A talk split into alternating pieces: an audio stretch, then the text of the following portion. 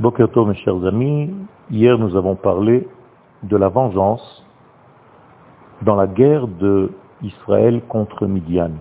Les filles de Midian ont fait tomber les enfants d'Israël dans les relations interdites. La vengeance vient donc une guerre de vengeance qui est en dehors de toutes les formes de guerre que nous connaissons. Est-ce que la vengeance a sa place dans la Torah Et quelle est la vengeance, s'il en est une, qui soit positive? Nous disent les Chachamim que la vengeance positive ne fait pas partie des notions de colère. Elle vient avec un esprit calme et un but. Ce n'est pas une colère issue du ventre qui n'a aucun sens. Après être revenus de la guerre, les soldats d'Israël ont ramené avec eux quelques femmes, les mêmes filles qui ont fait fauter les enfants d'Israël. Et là, Moshe se met en colère et il écrit textuellement Vaiktsof Moshe al Pekudei Hechai. Moshe était très énervé, très en colère contre les soldats qui sont revenus en leur disant Kol Nekeva, vous avez laissé vivre les filles alors que ce sont elles qui vous ont fait tomber dans la faute. Et il leur donne de les tuer, et effectivement, on tue alors toutes ces femmes qui ont fait fauter les enfants d'Israël. Incroyable, mais au moment où Moshe se met en colère, la Torah arrête le sujet et El Hazar, qui est juste à côté de Moshe, commence à parler et donne des instructions concernant les halachot de la purification des ustensiles de Midian.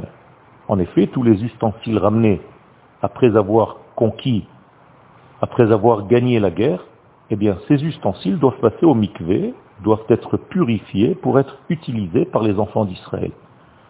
Mais on se pose la question, quel est le rapport avec la guerre de Midian? On n'a même pas terminé le sujet, quel hasard entre en plein milieu, parle devant Moshe, son maître, sans aucune autorisation, et nous savons qu'il est une interdiction de donner une halakha devant son maître, et donne donc des halachot de purification des ustensiles. On se pose la question pourquoi?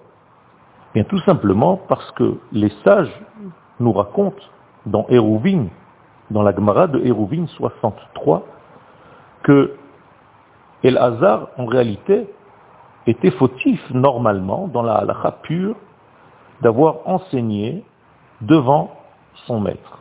Mais les Chachamim viennent nous expliquer que tout ceci vient en conséquence de la colère de Moshe Rabbeinu. Et voici ce que dit la halakha dans le traité de Psachim 66. Quiconque se met en colère, même s'il est le plus, grand des sages, sa sagesse le quitte. On parle bien entendu ici de Moshe Rabbeinu. Lorsque Moshe s'est mis en colère contre les soldats qui sont revenus avec les femmes en question, immédiatement, les halachot et la Torah et la sagesse a entre guillemets quitté Moshe Rabbeinu. Et c'est pourquoi El Hazar HaKohen, qui voit que Moshe a oublié ce qu'il devait terminer de dire, parce qu'il s'est mis en colère, eh bien, il intervient et commence à donner des halachot pour compléter en réalité ce que Moshe devait compléter. Mais étant donné qu'il s'était mis en colère, tout était oublié de Moshe Rabbeinu.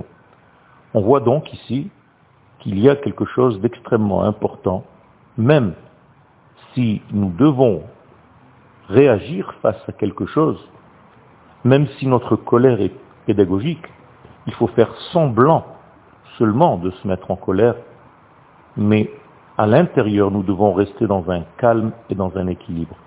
Il faut faire très attention de ne pas mélanger les choses, même lorsqu'il s'agit d'une vengeance, d'une guerre tellement importante comme celle contre Midian. Nous voyons ici que Moshe Rabbeinu, notre maître, a perdu de son savoir a oublié en réalité à cause de la colère.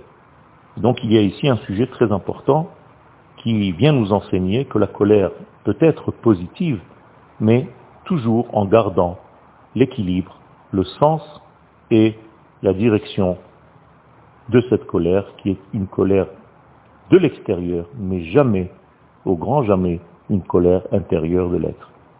Une bonne journée à tous.